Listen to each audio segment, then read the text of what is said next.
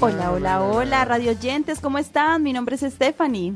Hola, hola, hola a todos nuestros oyentes. Bienvenidos a nuestro onceavo capítulo. Con ustedes su locutor favorito, Sebastián. No, no, no, sí, Sebastián. Sebastián Jaramillo. Uno queriendo sacar el macho que tiene interno y usted no deja. Qué cosita, pues. Eh, cosa tan berraca. Pues nada, chicos, estamos transmitiendo desde aquí, desde la hermosa Coruña, en Galicia, España. Y Sebas está muy contento probando nuestros Sí, sí. hermosos sonidos. Mire, mire.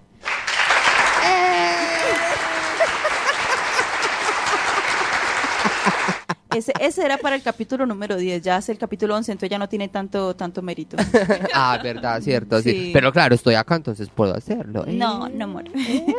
bueno, pues nada, radio oyentes, ya saben que estamos desde Quack FM. Nos pueden eh, escuchar directamente desde la página para nuestros radio oyentes que estén eh, de pronto que no cuenten con una radio, que estén desde otro país. Por ejemplo, tenemos radio oyentes desde Colombia. También nos pueden seguir en nuestras redes sociales. Tenemos chat abierto para poder interactuar con ustedes en el Instagram y si nos echamos unos guaros. Tenemos Bueno, YouTube. pues ya que insistes. ¿Por qué no? Tenemos YouTube eh, y pues nada, si nos quieren ver también en vivo estamos por Twitch o por eh, Telegram por Quack TV. Quack TV. Y a mí no. Te bugué, lo sé, lo sé. ¿Qué? Espera, ¿qué? Quack TV. TV. O sea, te Sí, está a mí, viendo. a mí. Por eso. A mí, Y a mí también. TV, Y a mí. TV. Quack me ve. Ay, qué pendejos, de verdad. A lo bien. Bueno, en fin. Bueno. Eh, La verdad es que hoy, hoy, hoy no tengo ni idea de qué vamos a hablar. ¿Sabes? Que ya me, me dio como es- pereza hablar. o sea, ¿Verdad? es que no hay... Terminamos este programa aquí. Ay, sí. Ya, Vámonos para la playa. Ah, verdad que ya sacó el veroño. Ay, qué triste. Ya comenzó la lluvia, comenzó el frío y pues nada, por eso estamos aquí metidos. ¿Sabes qué me da mucha risa? Que en el programa, creo que fue el programa anterior, justamente habíamos dicho, no, que es que qué clase de otoño es este, que yo no sé qué, que, que bueno, lo que dijimos. Y claro, casi que a los dos días, estaba, no, a los tres días, don, don Otoño llegó, dijo, ah, sí, cabrón, pues venga. Pues bueno, entonces vamos a, a comenzar este programa. La verdad es que teníamos tantas cosas en la cabeza. En este mundo están pasando muchas cosas. este Que- o sea, está- por eso nuestro post fue como que, ¿qué? ¿Cómo así? ¿Guerra? ¿Cáncer? ¿Qué, ¿Qué es eso? O sea, un montón de cosas. Entonces, vamos a hablar sobre tres temas hoy, porque los dos primeros son un tema que pueden ser algo estresantes, que pueden como causar un poco de cansancio mental, y vamos a finalizar con nuestro humor siempre tan característico como para desestresarnos un poco. Sí, sí, eh, realmente es que son tantas cosas que se podrían hablar y que tenemos para hablar, pero un solo día a la semana, eh, o sea, Y una y hora. una hora, realmente, yo siento que nos queda muy, muy corto, la verdad. Eh, Estefa, ¿sabes? Eh, también te quería comentar algo, bueno, a ti no, porque ya sabes, a la, a la audiencia. Tenemos hoy nuevamente a una invitada, tenemos a Lolita, Lalita, yo no sé por qué, yo, en mi cabeza eres Lolita. Lalita, no, no, porque claro, todo el mundo, la mayoría que uno conoce es Lo- Lolita, entonces para mí eres Lolita, pero no, él se llama Lalita, vale, tenemos a Lalita, así que preséntate. Hola chicos, bueno nada, un placer veros otra vez por aquí. Ya sabéis, como sabéis, aparecí un poco en el capítulo 8 y ahora pues... Ay, ¿se acuerda el número del capítulo? Lo tienes marcado y todo. Marcadito, hombre, El día que claro, el día, hombre. Eso, eso me hace pensar en nuestros fieles seguidores. Y Sebas iba a comentar sobre una seguidora. Ay, sí, vea, resulta acontece que tenemos también otra seguidora que, eh, qué lindo, ¿cierto? No te desvíes. tenemos otra, se- una, una, bueno, otra no, tenemos una seguidora muy especial que se llama Lucía. Lucía desde el principio nos ha escuchado, desde el principio siempre ha estado ahí. Mm, Normalmente, muchas veces no nos puede escuchar en vivo porque tiene ocupaciones, pero muy puntualmente siempre está escuchándonos por Spotify. Entonces, nada, eh, agradecerle principalmente y, y- y- y pues que muchas gracias por, por, por esa fidelización, realmente lo agradecemos mucho y, y también el, el hecho de saber que le gustan, porque eh, me comentó que, que le gustan mucho los capítulos, entonces eh, eso, eso me alegra mucho el corazón porque siento que, Que a ver, estamos haciendo algo importante. Claro, dentro de la misma recoche y todo lo que ah, decimos acá, porque realmente nosotros molestamos mucho, la verdad. Eh, es cierto que yo considero que algo estamos haciendo. Algo estamos haciendo bien. Sí, un- un impacto, así sea pequeño, así sea una, dos, tres personas, pero para mí eso es suficiente. Que me encantaría llegar a muchísima gente y lo vamos a Y hacer. compartan. Eh. Eh, qué cosa tan berraca, pues. A usted, pues mío, qué cosa tan berraca, pues con esta gente que no comparte. Bueno. bueno, bueno, en fin. y eso. mm. En fin, un saludo especial entonces para este, esta fiel, eh, fiel oyente, fiel seguidora. Y vamos a empezar Love entonces you. con los temas. Vamos a comenzar hablando sobre el cáncer de mama. ¿Por qué hablar sobre el cáncer de mama? Bueno, el 19 de octubre, hace dos días, fue el Día Internacional de la Lucha contra el Cáncer de Mama. Sí, es muy bien. De la, la lucha contra el Día Internacional, con- eh, la lucha del Día Internacional del Cáncer con- contra, el, cáncer, de mama. Es que, es que el, loguito ese de, el loguito ese de directo Ya. me estaba tapando, entonces estaba yo quedando. Bueno, en fin. bueno, entonces, eh, bueno, vamos a comenzar hablando sobre este tema. Eh, fue la Organización Mundial del... O sea, ¿por qué, por qué el 19 de octubre es realmente reconocido como el día, como este día? A ver, ¿por qué? Cuéntanos. Bueno, realmente fue la, la OMS la que estableció ese día eh, para, para celebrar esta fecha. ¿Y por qué? Porque... eh, Sí, por eso mismo. Muy bien. wow, es que tú eres. No, no, no, fue porque eh, fue porque se, se comenzó en mil ay, jueputa, 1980, en los 80. ¡Ay, vocabulario! ¡Qué sucia! sí, en los 80 fue que se hizo la, la, la primera eh, la, la, la carrera que se llama The, The Race for the Cure, o sea, la, la carrera por la cura, y se trató de hacer esta carrera eh, pensando pues para buscar la cura para el cáncer, ¿cierto? Para el cáncer de mama, y ya en Porque la que no mama. No, por la que. ¿Cómo es que, cómo es, que es el dicho? La que no. La, la que no folla no mama, ¿cómo es? Bueno, no sé por La qué lo dije, no- perdón. Qué vaina. Bueno, entonces en, en la carrera eh, se empezó a repartir el brazalete rosa, fue por la Fundación Susan G. Komen en 1981 que se hizo en New York. Eh, desde, desde ahí se empezó a repartir la banda rosa y desde ahí fue la insignia del cáncer de mama.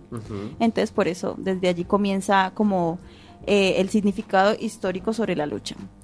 A ver, eh, el objetivo como tal de que la gente sepa sobre este día es sensibilizar a que la gente tenga un, un tratamiento temprano, que la gente, se- eh, las mujeres, bueno, digo gente porque el cáncer de mama no es exclusivamente de las mujeres, sin embargo, eh, no representa eh, mucha población masculina, representa entre el 0,5 y el 1% de la población masculina.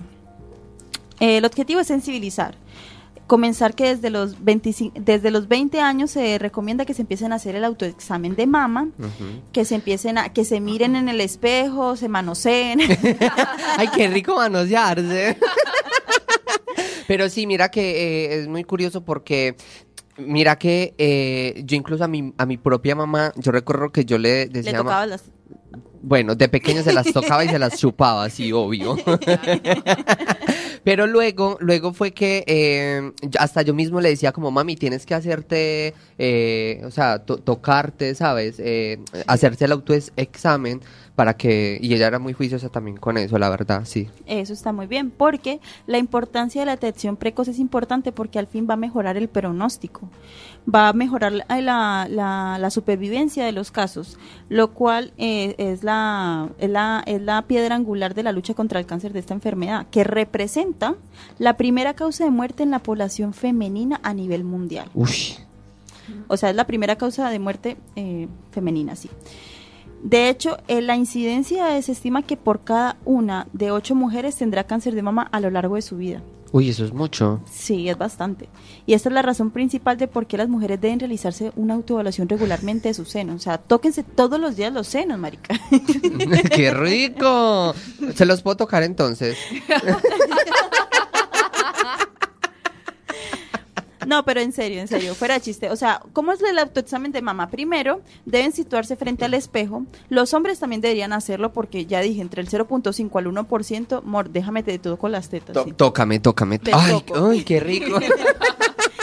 Se deben mirar, eh, de pronto, obviamente nosotras tenemos un pecho más grande que el otro, pero que, que uno sea normalmente mucho, o sea, visiblemente más grande que el otro, ahí sí, ahí sí uno se empieza a preocupar. O ¿no? con una teta toda torcida para un lado.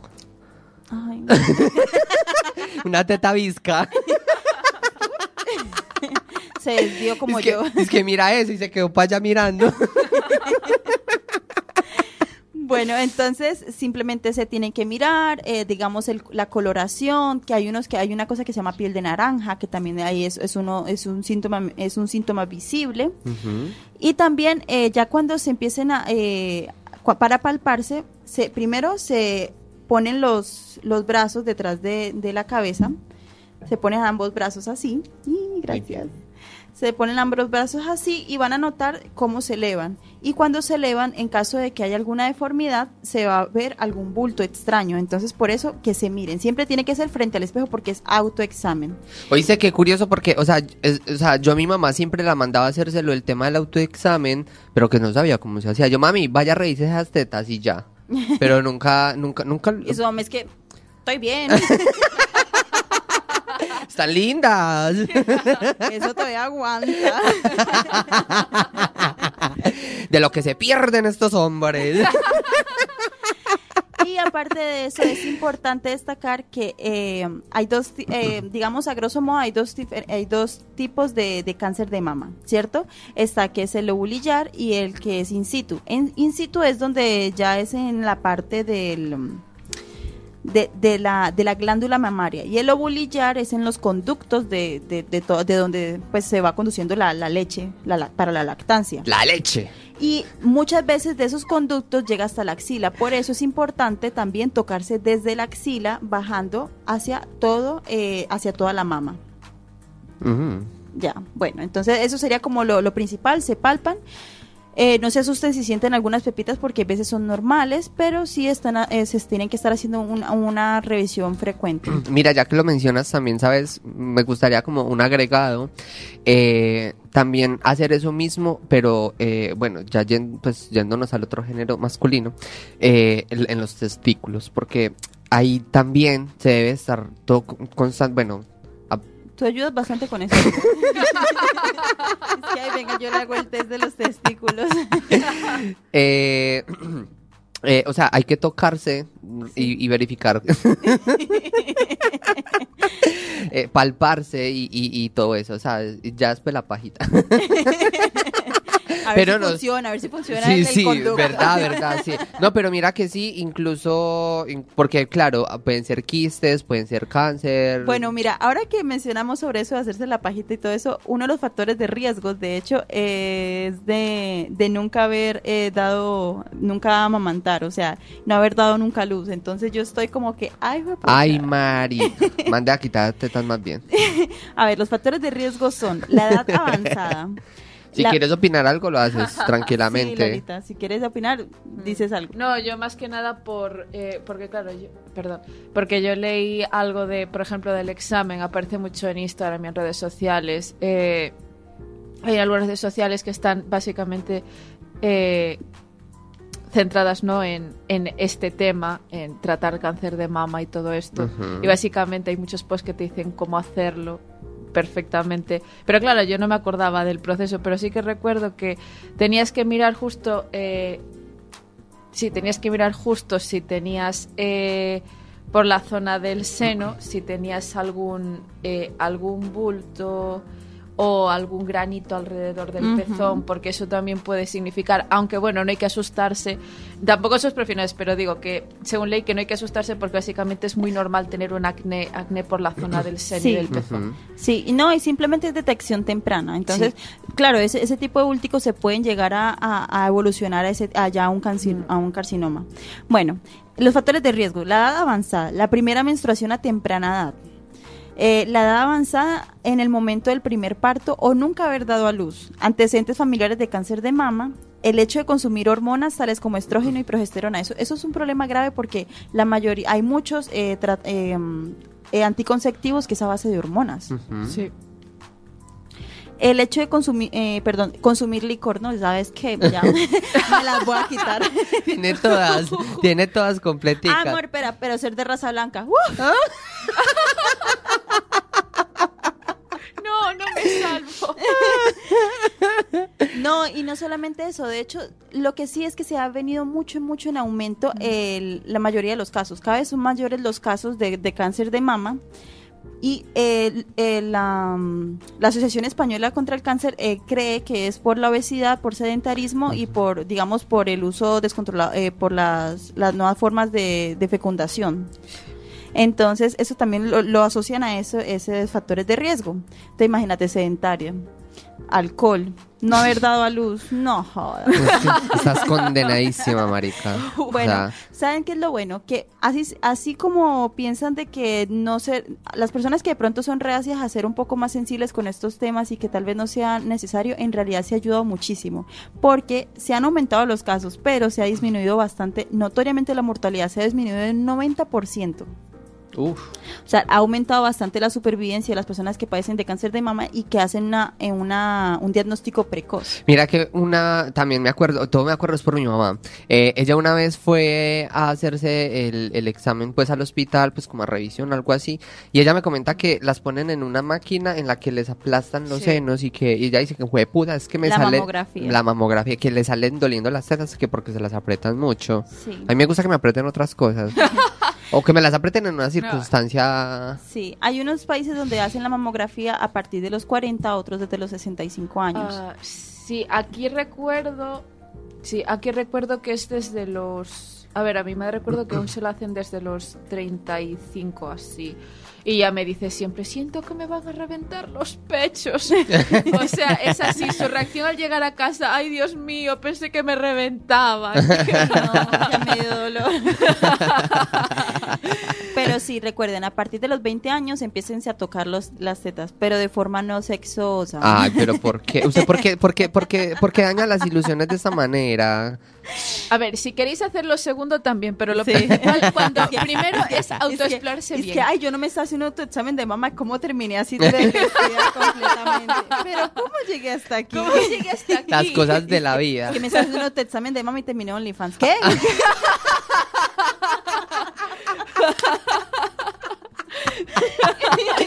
Más raro, más.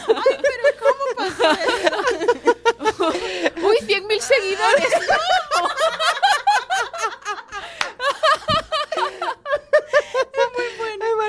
Bueno, Eh, Eso me hace acordar que eh, muy más raro. Imagínense que mandé- me fui a rascar y terminé en otras cosas. bueno. Cerrando, cerrando un poco este tema, las personas que Calora. quieran- cerrando un poco este tema, eh, para las personas que quieran apoyar eh, y que tengan los medios para apoyar eh, toda esta lucha contra el cáncer de mama, lo pueden hacer desde la página eh, Race eh, for the Cure.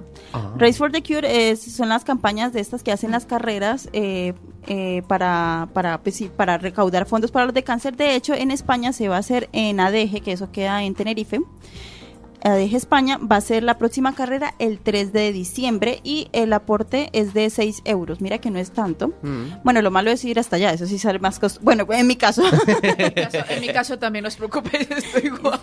es que si, si le pedimos a alguien que nos, por favor nos promocione y va- vamos hasta allá, hacemos que- Total, to- O sea, total. nosotros Y nos hacemos, el pro- y hacemos el programa ya porque no claro, nos enojamos No, con tal de apoyar. eh, y, y- y- y- y que nos manden en VIP, obviamente. De hecho, se pueden meter, eh, se pueden meter eh, personas individuales o pueden hacer equipos. Entonces, bueno, para las personas que de pronto puedan, quieran pasear y apoyar para el cáncer, entonces el 3 de diciembre se hace esta, eh, esta carrera.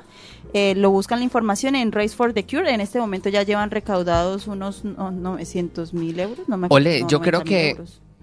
O sea, ah, ya que estamos hablando de lo del cáncer de mama puntualmente, yo pienso que vivir con, con cáncer debe ser muy duro. O sea, de por sí ya, digamos, una enfermedad cualquiera es, es mal, o sea, cuesta. Ahora un cáncer que, y aparte el, el cáncer deteriora a veces físicamente mucho a la persona. Y mentalmente. Y mentalmente, y, y, por ejemplo, yo lo digo, por ejemplo, uno siendo familiar y, y ver eh, cómo esa persona, cómo ese familiar se está degradando físicamente, o sea, esa destrucción que, que, que le da el cuerpo, yo creo que eso debe ser muy duro. claro. Y, y, y a la larga psicológicamente, ay, mira. Sí es, sí es. A ver, no es mi caso, no tengo es caso Ah, creí que era un caso como... No, eh, no es, a ver, no es, eh, me refiero, no es un Ay, caso, menos mal no dije nada indecente. me refiero, no es un caso cercano, es, a ver, sí es un caso cercano realmente, pero no fue tan cercano debido a que mi familia la tengo a dos horas de avión. Ah, ok.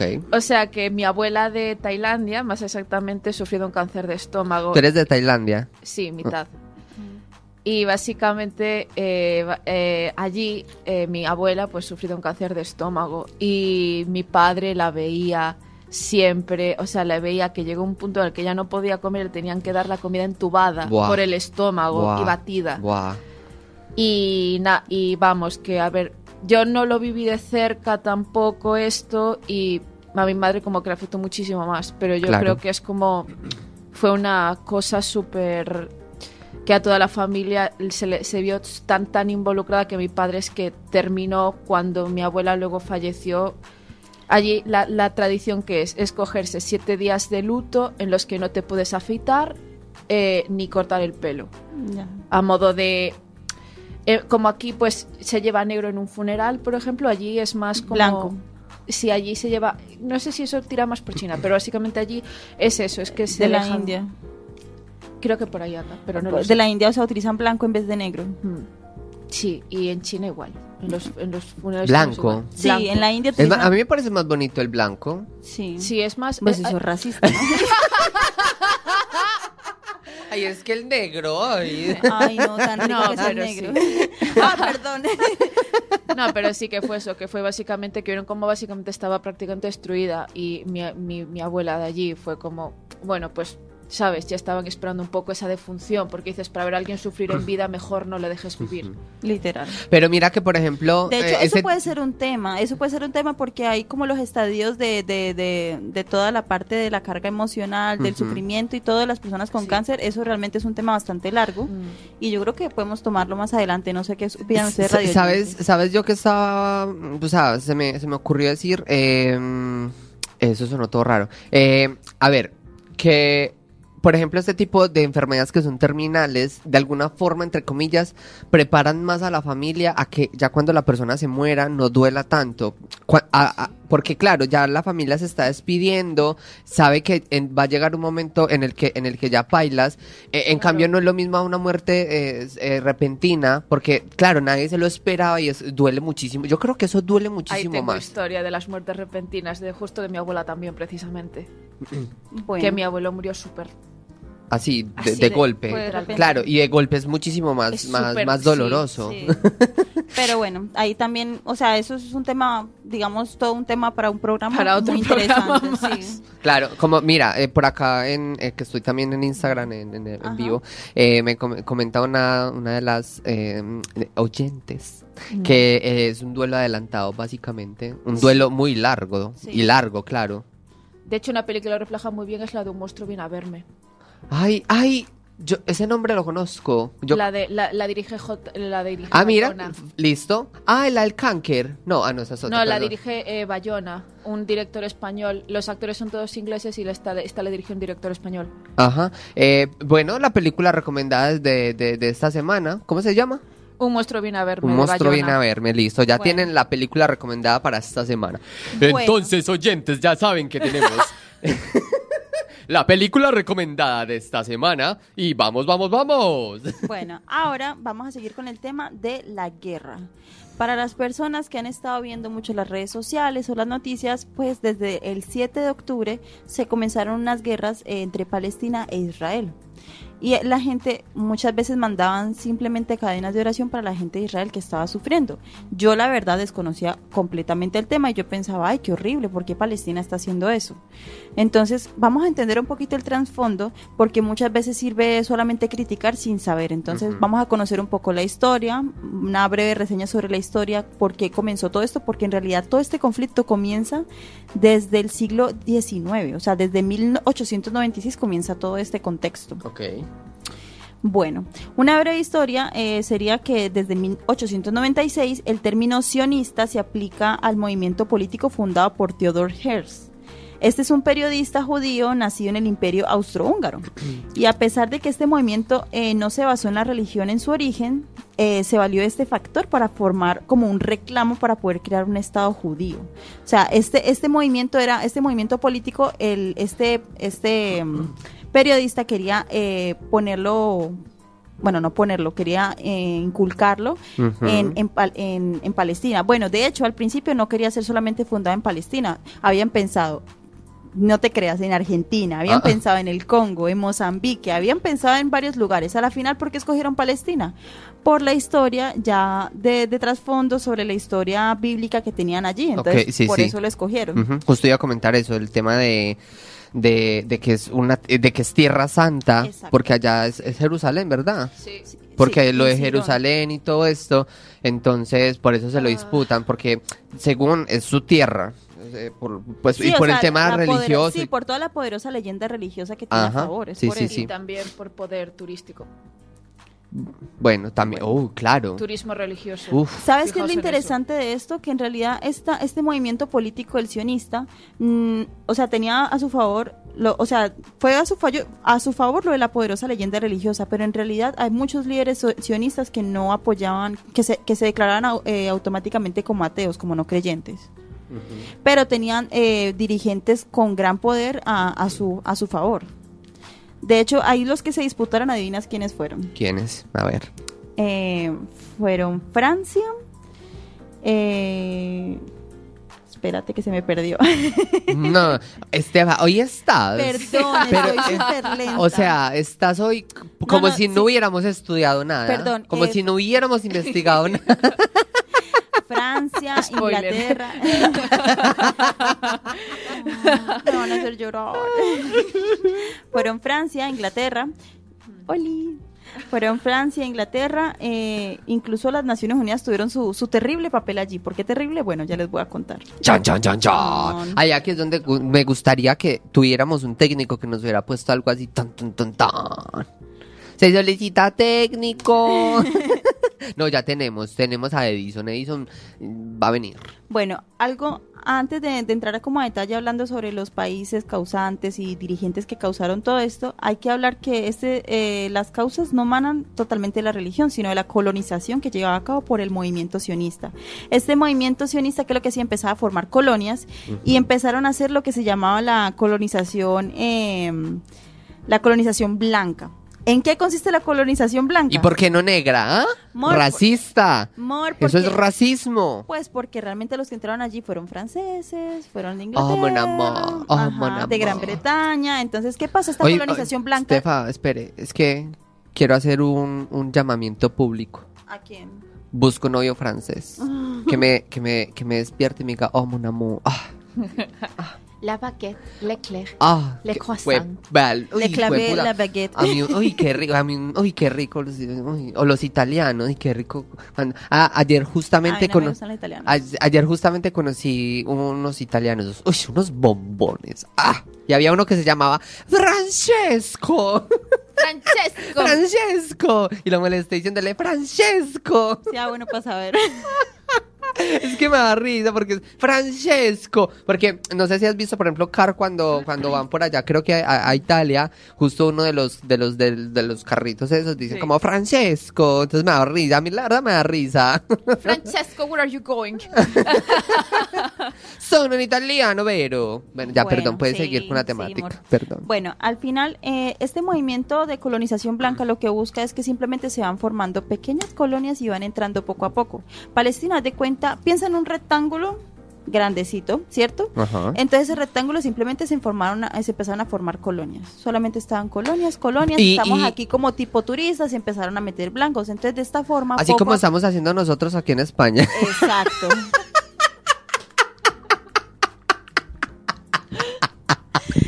Exactamente. Entonces, a ver, empezaron allí a formar colonias, ir sacando disimuladamente, ir, ir sacando gente gradualmente. Entonces, eh, Oiga, pero los hijueputas son bien conchostas, gonorras y todo lo que se fueron cogieron. apropiándose gradualmente del territorio. Mi pregunta es ellos por qué, por qué dejaron, o sea, lo- lo- los, los, los, los palestinos, o sea, por qué no los mandan a tomar por culo. Bueno, ya te lo voy a contar más adelante. Ah, bueno, qué pena, discúlpame. Qué, Qué vergüenza, pues.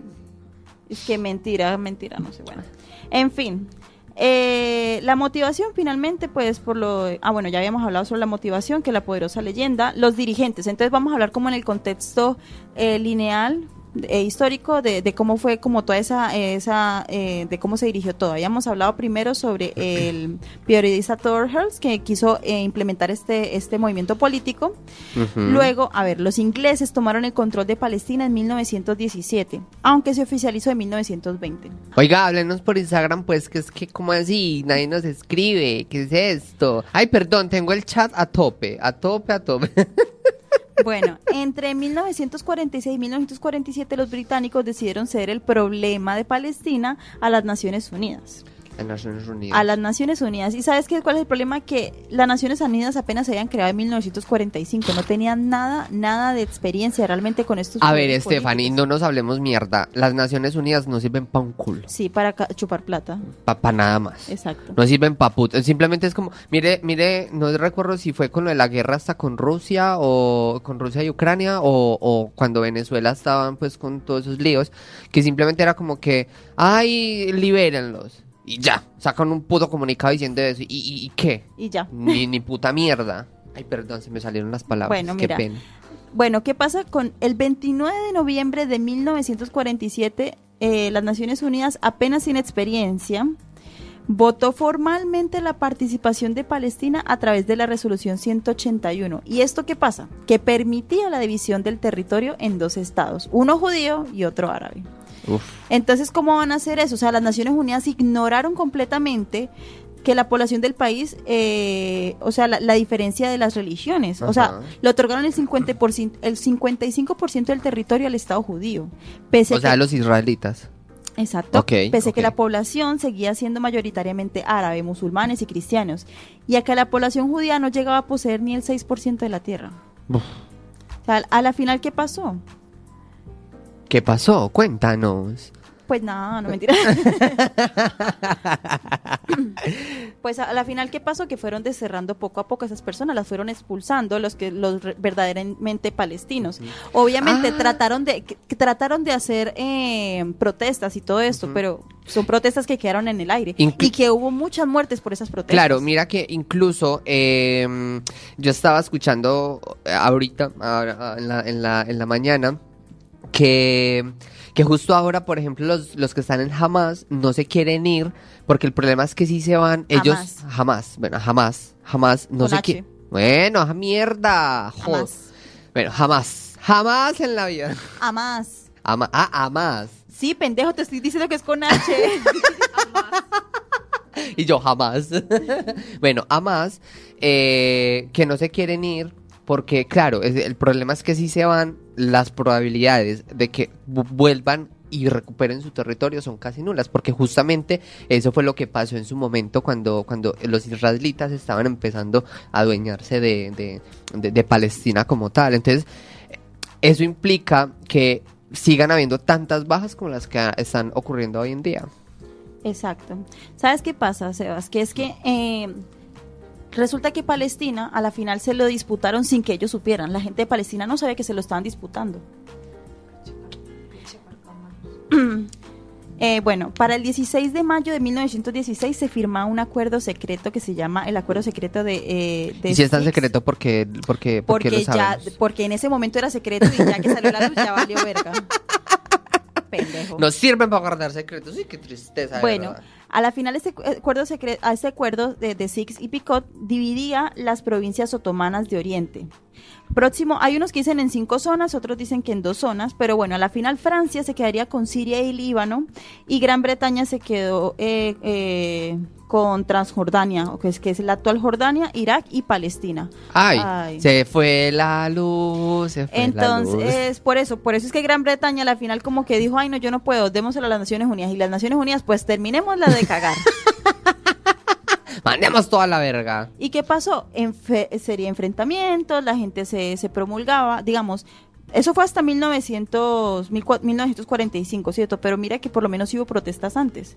Algunos ejemplos, perdón, necesito un guarito. Ay, como así no hemos tomado iguaro. ¿Qué es esto? Pues, mor.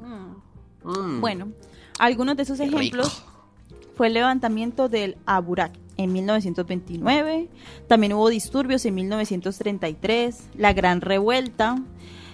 árabe de 1936 hasta 1939, duró tres años.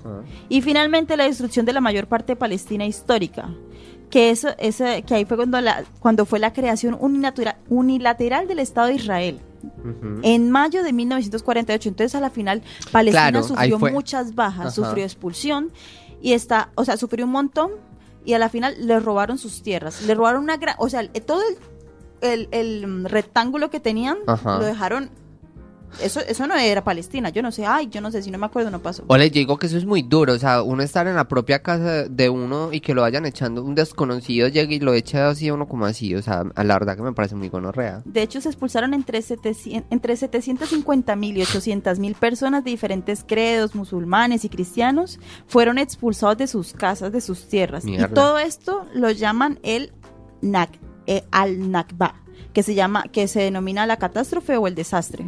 Y, y, Y, hay personas que pudieron quedarse allí en, en Israel, Ajá. pero nunca a sus casas. O sea, literal como que los acomodaron, la mayoría de la gente las expulsaron y, y ¿Y para dónde los expulsaron? ¿A dónde los mandaron? los expulsaron a, a los- a las áreas colindantes. Mm. Colindante, suena bonito. Suena bonito esa palabra. Bueno, y, y bueno, ¿y cómo es ahorita como el- lo que está pasando ahorita el conflicto interno? Ya habíamos dicho que comenzó el 7 de octubre que Palestina empezó otra vez, eh, o sea, el Palestina se, se remontó y empezó a, lanzar ataques contra lo que se conoce actualmente como Israel. Ajá.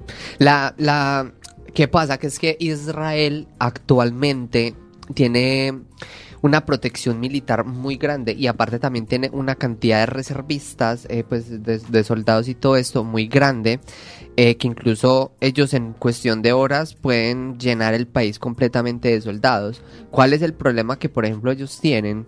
Que ellos pueden ser atacados tanto por un lado por el otro, porque claro, Palestina está así dividido y, Israel en la mitad. Eh, esto, eh, entonces, bueno, ¿qué pasa? Israel, al, al, al tener tanto poder militar, incluso mira que tienen lo, algo que se llama la cúpula, eh, que es un sistema muy sofisticado de, de armamento para defender el país, y lo que hace es que eh, eh, detecta misiles, eh, detecta misiles, hace un cálculo más o menos de, de si ese misil va a caer en, poblac- en la población civil, y en caso de que toque población civil, l- lanza un cohete para... así para... para Para, para- porque somos tan poco serios, Dios mío. y bueno, y, y, y entonces, eh, bueno, por un lado tiene esa defensa, ¿verdad? Que es una defensa muy cabrona. Y por el otro lado, claro, tiene muchísimos más reservistas y, y, y, y e Israel hoy en día está cometiendo muchos crímenes de guerra porque está atacando, bueno, muy bonito que se esté defendiendo, pero eso no es defensa y eso no es guerra, eso son crímenes de guerra. Está atacando hospitales donde hay enfermos Lo que pasa es que si, si atacas las reservas donde no se puedan curar, vas a ganar. Y además eso es un crimen de guerra, porque, a ver, está bien que están en guerra, pero hay límites que, es más, hasta en las guerras mundiales habían límites que se respetaban. Exacto, como respetar los civiles. Pero entonces ahí entra uno como en el conflicto, porque los de Palestina están atacando. Perdón, ¿quién dice que está atacando los hospitales? Israel, ¿Palestina o no, Israel a los palestinos. Ah, mira, imagínate. Bueno, es que el del real problema aquí es Israel. O sea, es que es muy curioso porque, es claro, conflictivo. es este muy tema. conflictivo porque ¿qué pasa? Eh, a ver, inicialmente Palestina quiere lo suyo, lo de ellos, ¿verdad? Eh, Israel también quiere porque, bueno, ellos fueron los que llegaron ahí de migrantes a, robarse los recursos de, de los... De los... No, solamente estamos formando aquí un colchoncito, una colonia. Tranquilo que no molestamos. Y un momento a otro, ¿qué? Vinimos de turismo, obvio. Turistas. y, y entonces, ¿qué pasa? Eh, eh, Palestina quiere recuperar lo que, lo, que, lo que le pertenece, ¿verdad? Pero, o sea, Israel está cometiendo crímenes de guerra y son cosas que no deberían de estar pasando. Y el del real problema es Israel, o sea, y ya está. Pero, pero, pero, también hay que tener en cuenta, mira, mucho de los de las de la, de la de los inicios de esta guerra comenzó obviamente por parte de Palestina y no sé si saben sobre el reporte de que había una No. No, ni yo estoy segura que se los digo y ahí sí una se acuerdan sobre eh, una un concierto de tecno que había en Israel y empezaron a atacar allí los de Palestina. Ah, obvio, sí. Ah, bueno. En Israel. Sí, en Israel, Ah. los de Palestina. Es que, claro, sí, sí, sí, que, que cuando, cuando los, los, los de, los de Hamas eh, entraron, pues, eh, claro, fueron a este coso y los Era un mataron. concierto de tecno. de tecno, los Muchachos mataron. que no tenían nada que ver con guerra, que en realidad son civiles, Ujú. que de Y que estaban disfrutando de pronto un- que dañarán el mundo con su presencia, pero de todas maneras tampoco para matarlos así, ¿no? No, y, a- y aparte, no recuerdo si escuché de violaciones, pero no sé si esas violaciones son, bueno, yo creo que fue por, por ambos grupos realmente. Ah, bueno, otra cosa que tiene justamente eh, Israel ahora, que les está dando carta libre a los soldados para que hagan lo que quieran, o sea, en plan, ataquen y hagan lo que quieran. Y eso está muchísimo, o sea, está muy mal por el, por el hecho de que de que obviamente el sol- a una persona que tenga ese furor de sangre y, y- y quiera hacer lo que le da la puta gana y le dejan hacer lo que le da la puta gana, lo va a hacer. Y si quiere violar, violo porque es que a mí el Estado me permite hacerlo. Lo que el Estado permite y el civil le da la puta gana de hacerlo, lo, lo va Bueno, lógicamente, lógicamente lo va a hacer, pero de todos modos, eh, eso. Bueno, pues bueno, a mí me parece increíble es una cosa, que se supone que estamos hablando, digamos, ahorita comenzó con las cadenas, yo no, yo no conocía bien todo el tema de, de lo que, cómo había comenzado la guerra y yo decía, qué horrible, Palestina, ¿por qué le hace eso a Israel? Claro, yo no conocía el tema, ignoraba completamente. Y entonces, ¿qué es lo que veía mucho? Yo tengo familiares muy cristianos, muy creyentes, y que no lo estoy diciendo que sea mal, pero entonces empezaron a decir, no, cadena de oración para las personas de Israel por lo que están sufriendo. Y entonces culpaban a los de Palestina. Y entonces yo me pongo a pensar, si en ese tiempo, en 1900, desde 1920 que comenzó tanta cosa en Palestina, hubiese existido el WhatsApp, también hubiesen mandado cadena de oración para los de Palestina. o sea, ¿Te imaginas? Y, y- y empiezan a sacar memes y todo eso. Ole, ¿sabes una cosa que a mí me sorprende mucho hoy en día? La capacidad que tienen las personas para hacer memes. O sea, yo los comparto, porque eso sí, mi WhatsApp, eso se llena de, de memes como un hijo de puta, eso sí. Pero yo hacerlos no soy capaz, o sea, no tengo esa creatividad de decir, voy a hacer un meme, porque no la tengo y, y lo reconozco. Y, y a mí me sorprende. Ese tipo de lo personas los admiro porque son unos cracks, la verdad. Hmm. Unos cracks. No, pero bueno, a la final como tratar de entender una cosa, dejar como un, una conclusión, como una reflexión. Yo no estoy diciendo que apoye a Israel, tampoco estoy diciendo que apoye a Palestina. Bueno, que hecho- no hay que Guerra, que viva el nacional. Bueno, aquí, ah, bueno, aquí hay un conflicto, mira, una cosa muy chistosa. Lo que no hicieron antes, ahora quieren hacerlo. Y es que dijeron, no, bueno, bueno, está bien, está bien, mira, dividimos ahora sí a 50 y 50. Es como que quedaron así como que, ¿tú me estás hablando en serio? Ay, Oh, sa- mami. ¿Sabes qué? ¿Sabes también que me dio mucha risa? Que eh, estaba escuchando ahorita un video y fue muy curioso porque, o sea, es que, es que son cínicos los hijos de, de su... Uy, Claro, es que les dicen eso y dicen, no, ya como miércoles, ninguno de los dos queremos 50 y 50. Aquí se o queda- todo o nada. Exacto, aquí nos salimos es matando, hijo de puta. Ole, pero que sabes que me dio mucha risa que eh, bueno, que varios países estaban pidiéndole a Israel que, que ya, que, que paz, paz y amor, sa- sabes, así en hippie No, tales. no. Y entonces, o sea, ¿cómo es que Rusia es uno de los países que llega y le dice a Israel paz? O sea, paz. Y Rusia, después de que está sumida en una puta guerra. es que hay que Marica, la gente cambia. Sí, obvio. Cambia para más. Es que también hay que tener en cuenta las alianzas en una guerra, porque es una pasada, esto es un, como un juego de ajedrez. Mm. O sea, se están moviendo todos los políticos. Ay, pero no me Una gusta cómo locura. sonó eso, porque es que eso eso pinta como para una tercera, una sería tercera, ¿verdad? Tercera guerra mundial. Y yo no quiero porque estoy viviendo mi mejor momento justo ahora y no quiero. p- Ay, Primero ya se cagó en el 2019 con la No. maldita pandemia Yo- y ahora una, una tercera guerra mundial. No, no, no. No, No, pero yo os digo una cosa, a ningún país le compensa una tercera guerra mundial. no, a- es que a No. ninguno. A ninguno. A Ahora ninguno. mismo, tal y como estamos, a ninguno. No, no. Pero a ver, yo te digo una cosa, si a un puto político le da la maldita, porque es que eso es lo que más rabia me da. Porque es que es, es un político y su grupito el que decide si entramos o no entramos o guerra, en Exacto. guerra. Y eso me da puta rabia, porque es que, o sea, ¿qué tenemos que ver nosotros con, con los conflictos ahí entre dos bobos ahí? Esa es la reflexión, porque es que a la Sí. final, ¿por qué tiene que sufrir desde el conflicto anterior, desde cómo Israel se adueñó de Palestina y desde cómo Palestina ahorita se está adueñando de Israel? ¿Por qué tienen que sufrir los civiles? O sea, ¿por qué? O sea, ¿por qué Es que el civil no tiene la culpa y, y al final es el que más termina Sí. chupando. Ajá. Tú No. por eso quedaste así. Sí, chupando.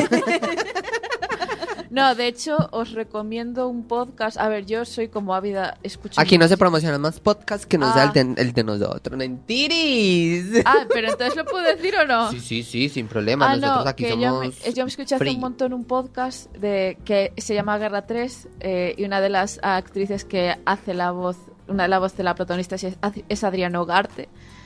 Eh, es- o sea, es Que una no sé actriz- quién es. es- eh, actriz española que, vamos, tiene una voz para podcast impresionante y básicamente habla de cómo des- es- eh, estalla la tercera guerra, la- una hipotética tercera guerra Ay. mundial.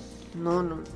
Pero Es que no como que ayuda a entender mejor la parte del contexto, aunque tiene siempre un poco de inventiva, obviamente ficción inventiva, Ajá. pero realmente siempre te ayuda un montón a entender esa parte de cómo cada país mueve las piezas. Ole, ya me dieron ganas de escucharlo porque suena muy Sí, interesante. suena bastante Está muy interesante. bien. me lo está tienes que me, me lo vas a mandar. Os lo paso. Por favor, porque y lo publicamos Os lo porque la paso. verdad me gusta. Bueno, chicos, Espere, espere, yo quería comentar Ah. otra cosa, una ultimita cosa, que, que bueno, para terminar, digamos, lo, lo que estamos diciendo de que eh, un, un grupito de personas simplemente son los que, los que deciden qué hacer. Ah, leí incluso un- una frase que decía, donde los que man- los que dan la orden estén de- fue- fueran, los- fueran los que mandaran a la guerra, Ajá. no habrían guerras. Es- Porque Exacto. claro, porque ellos muy tranquilamente, vamos a atacar acá, acá, acá, acá. ¿Y quiénes son los que van? Los hijueputas del pueblo, los civiles. Los que se ¿Y quiénes son los que se matan? Los peones, los del pueblo. ¿Y por qué? Es que eso es lo que me da rabia. Es- a mí me da rabia eso, la verdad. Sí, la verdad es un tema bastante sensible que, pero la idea es como eso, o sea, es como que entiendan la historia y el contexto para no pensar de que aquí los únicos malos son Palestina. Sí. Y que tampoco es que sean buenos, no estoy diciendo que sean buenos, pero a la final eh, no, no llevan toda la carga de, de, de la guerra, porque a la final mm, fue una guerra que comenzó desde hace muchos años ya. Ujú. Y evitar la desinformación sobre todo Exacto. y no os creáis nada de lo que digan los medios porque los medios todos están politizados. Sí, Exacto. sí, los medios son una mierda. Bueno, tratemos de desestresarnos un Y poquito. ahora nos desestresamos todos. un garito, tenemos- un garito para eso. Chicos, Uy, ahora sí. todos así. Todos hagan así, así, así. Báilalo, gózalo. Bueno, vamos a hablar un poco de cómo fue el choque cultural. Va a cerrar. Pero, para- pero, bueno, empecemos, pero yo considero que deberíamos de, de que esto sea como un abrebocas para el siguiente programa porque creo que tenemos mucha caña al respecto. O, Mm, ah, Pues no sé, lo que pasa es que es un tema que es como más bien un poco co- eh, coloquial, entonces... Ah, pues. bueno, Bueno, bueno, acá, bueno. venga, venga. Ok, bueno. Eh, A ver, todos tómate otra vez. Bueno, hablemos sobre el choque cultural. Habíamos dicho antes en temas de migración de que hay diferentes tipos de migrantes, que están los que migran a un lugar y, y no les gusta nada y se alejan totalmente de las personas del No nuevo lugar. Que no se adaptan. que no se adaptan, que solamente se juntan Mm. con, con los mismos de, de su cultura. Están las personas que olvidan completamente su cultura y se, y se transforman completamente a la- a- al país de recibida. Y hay otros Pues que- menos mal a mí no me ha pasado eso, porque imagínate, tío, donde me haya pasado algo así. Joder. Joder, Bueno. ¿qué dices? que se adaptan al medio y logran conservar temas de su cultura y, y juntarlas de acá. Pero 50-50. entonces, ¿qué, qué, qué pasa cuando uno trata de comunicarse y a la final supuestamente los dos hablamos español, pero es, es diferente dialecto Ay, y es sí. como que, y uno le habla a la otra persona y como que no te entiende. Pero, o sea, estamos hablando el mismo idioma, Lalita. O sea, tú me entiendes lo que te Yo estoy te hablando. entiendo todo. Y si yo te digo, ahora te explico una cosa, Mm, sí, también. Pero, pero, pero, es que ¿qué ahí está la... ahí es- ahora. Pues que me vas a explicar una cosa justo ahora. Exacto. En Latinoamérica eso no es así. ¿Cómo es? ¿Cómo es en Latinoamérica? En saber. Latinoamérica es como que, ay, eh, voy a tirar esa agua ahora. ahora es más tarde. Ah, ah, vale. Va, Entonces ya sé cómo decir, bueno, ahora lo hago. O sea, Básicamente no de hecho, utilizaba- sí, a mí me pasaba, yo les decía, sí, ahora lo hago, y es como que... Claro, es, es ahora. Que- y yo los miro, Ya, y yo los claro. miro. Y, y ellos... ahí esperando y es como... Ellos esperando Sí, que sí, lo sí. tengas ya para dárselo. Claro, o sea, en sí. Latinoamérica tú dices, ya lo hago, es ya, o Sí. sea, Ya. Pero, Pero- pero- ahora es... Sí. Eh, de ahora más tarde. Sí, es ahora, pero ahora, pero es que sabes que... Ahora puede ser hasta en unas horas, hasta en varios días. No, tampoco. Ah, tampoco soy yo, esa tampoco soy yo. Pero, digo, ahora les contesto. pero es que sabes que... Cinco días más tarde, uf, mira, perdón. Pero es que sabes que el ahora también tiene, tiene, tiene tiempos. Porque Sí. el ahora también puede ser de ya. Es como, bueno, lo hago ahora. No, Bueno, no, sí, me- ahora. ol- Pero lo más importante es que sepas que ahora es más tarde. Vale. sí. Pero bueno, si un latino te dice, ay, ahora lo hago, ya sabes que es de más tarde, no de, más no tarde, de ya, sino no, de tú más les tarde. dices ahora no, ya. Les dices así, ahora no, ya. Y, y ya. Ay, ya. claro, yo me acuerdo que mi mamá me regaló, yo "Ma, ahora lo hago, ahora no, ya. bueno, para... Bueno, mi madre también me, me dice eso muchas veces. Yo, ah, eh, sí voy, mamá. Pero sí, o es, que, sea, es como, ay, más tardecito. No, no, no, ya. Ya. Ahora. no, sí, sí, madre, digo, no, ahora lo hago, ahora lo hago. Pero a veces ya con ese contexto de más tarde. más tarde. hice, hice como una, un, una- un pequeño eh, resumen así como de por partes de, de todo este contexto cultural y comenzando por la gastronomía. ¿Qué tal? Cosas que extraño un montón La arepa. de Colombia. No, no es. La arepa. Bueno, Y el chorizo. Ay, no era así, qué pena. Ay, qué no. ¿sabes qué extraño? Los puestos de comida en la calle. ay, sí, sí, sí, sí, sí, sí. Mm, Un poco un el puesto de salchipapas. Ay, Dios mío. Uh, Aquí se no hay tanta cultura, Déjalo así, déjalo sin así. embargo. O sea, aquí- Pero, pero es que, o sea, no salir es lo de mismo. madrugada, salir de madrugada y que tú no encuentres un puesto, un puesto de comida para no quitarse el guayabo de la discoteca. de salchipapitas, No, es ese que chorizo que uno sabe que tiene coli, tiene helicobacter, todo. Pues Que, que tiene una grasa que, mejor dicho, uy, con, uy, con eso puede engrasar todo un carro. Qué rico. Qué rico, Qué rico. Que la señora no se lava las manos, güey. Eso, eso, eso es sabor, eso son Que defensas. tiene las uñas negras y así con esa misma uña aparte en el mango. Que con el cuchillo rasca el culo y es... No, mentiras, tampoco hasta allá. Esos son vitaminas, minerales Esos son y proteína, defensas. pro- Esos son defensas. y defensas, hijo de puta. ¿cómo es? Com- Como, en India la comida con moscas. Proteína, mi amor. Ay, que a todo es con la mano y todo lo revuelven con la mano así. mm. y, y re- y reciben las vueltas y dan vueltas Ay, con, God, con- Ay, eso God, sí. A mí God. eso me da fastidio, la verdad. A mí no me gusta cuando Otra hacen cosa que eso. extraño, las frutas, eh, las frutas, porque las frutas acá son Muy primero, básicas, ¿no? son como más insípidas. Ah, Sí, no- pero no- es por todo lo que le echan. y son muy simples. En cambio, eso en ca- bueno, pero en cambio en, Colo- en, en Colombia, específicamente Colombia, Sí. las frutas son súper dulces, son, son, ay, son jugosas. Por el, yo creo, a lo mejor es por el cambio del tratamiento, porque aquí como que les meten muchísimo conservante, fertilizante, pero sin embargo yo me voy a las frutas de pueblo, que tengo amigas que tienen casa de pueblo, y allí probé otra vez las manzanas y el plátano, que es lo único que puedo tomar, porque las alergias las tengo por aquí arriba. Ah, Uh, qué terrible. Pero básicamente eh, las probé y tienen otro sabor. Y yo iba a la aldea, cuando era pequeña, yo iba a, una, a mi aldea de Lugo, a la de mis familiares, y había un manzano delante de casa que tomaba la manzana ya sin lavar. Qué Y rico. sabía riquísimo. No, sabes- ¿sabes que Yo hacía bastante de niña el mango maduro. yo iba a decir- yo Guau. amo el mango maduro. Ay, yo, qué yo cuando estaba... Yo, con sal eh, y pimienta. Mm. No, no, a mí me gusta el maduro, no el biche. Wow. Bueno, resulta ¿Qué? que... No me imagino el sabor. Es delicioso, te lo juro. El del mango lo conozco, pero sal y pimienta, Te- o sea, Cómelo, así lo pruébalo, lo pruébalo. en Barcelona, ¿sabes? Pruébalo, vea. En Barcelona te lo, lo juro, venden. te lo juro que te va a si encantar. acaso. Bueno, resulta, resulta que cuando yo era pequeña, resulta que cuando yo era pequeña, bueno, Sebas, tienes razón, nos, nos quedó como poco tiempo para hablar sobre Ah, este yo tema. se lo dije. Ah, bueno, Ah, bueno. Bueno, Pero claro, como el hijo de puta Sebastián no tiene razón. por marico. por marica. bueno, resulta que yo era de las niñas que yo era de las niñas que, que en el colegio iban tarde, iban tarde a buscarla, y entonces en, en el patio de mi colegio, yo estaba en Venezuela, me acuerdo, había un árbol gigante de mangos. qué rico. Y yo era las que lanzaba Sí. piedra y zapatos para bajar esos mangos. Ay, no, yo cogía un palo y dele. No, es que el, el, el, el- árbol era gigante, era gigante. Yo tiraba el zapato y una vez se me quedó el zapato y tiré- me tocó tirar el otro zapato para bajarlo.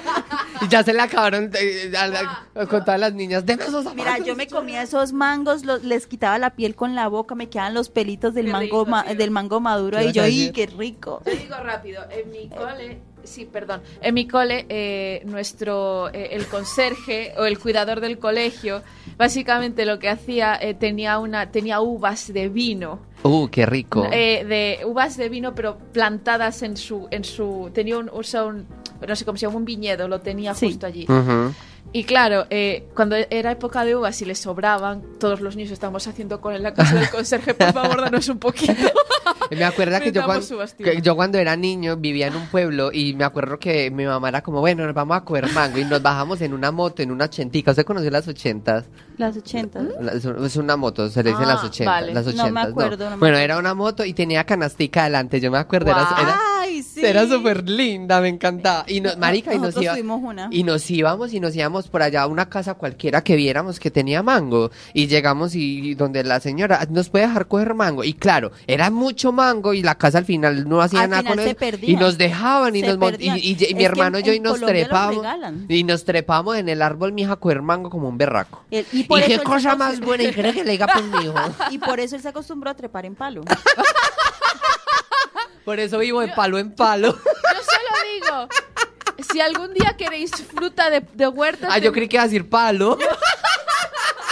No, palo no. Eso no puedo ofrecer, pero puedo ofrecer que mi vecina a veces trae 5 kilos de pomelos, manzanas, Venga. kiwis, melones. O Y los sea, rifamos en el programa. trae- y, y- Es y una de buena verdad, idea. nos sobran en casa. Si queréis un día os los traigo al programa. Venga, ¿por qué que no? nos viste, nos viste cara de migrantes muertos de hambre. Sin papeles. Pues sí.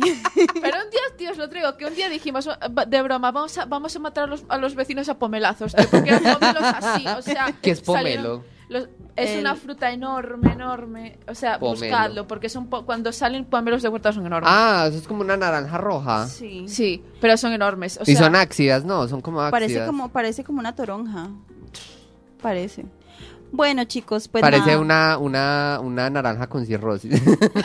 Bueno, chicos, pues nada, nos vamos despidiendo. De verdad, hicimos una abrebocas y bueno, te- tendremos que seguir con el tema del choque cultural, que hay varias cosas aquí por comentar, para reírnos y para Nueva todo. sección, nueva sección, chicos. en el siguiente programa, porque yo le... Pero no, el boy Vea, vaya más bien, ve- vea que a la hora que es.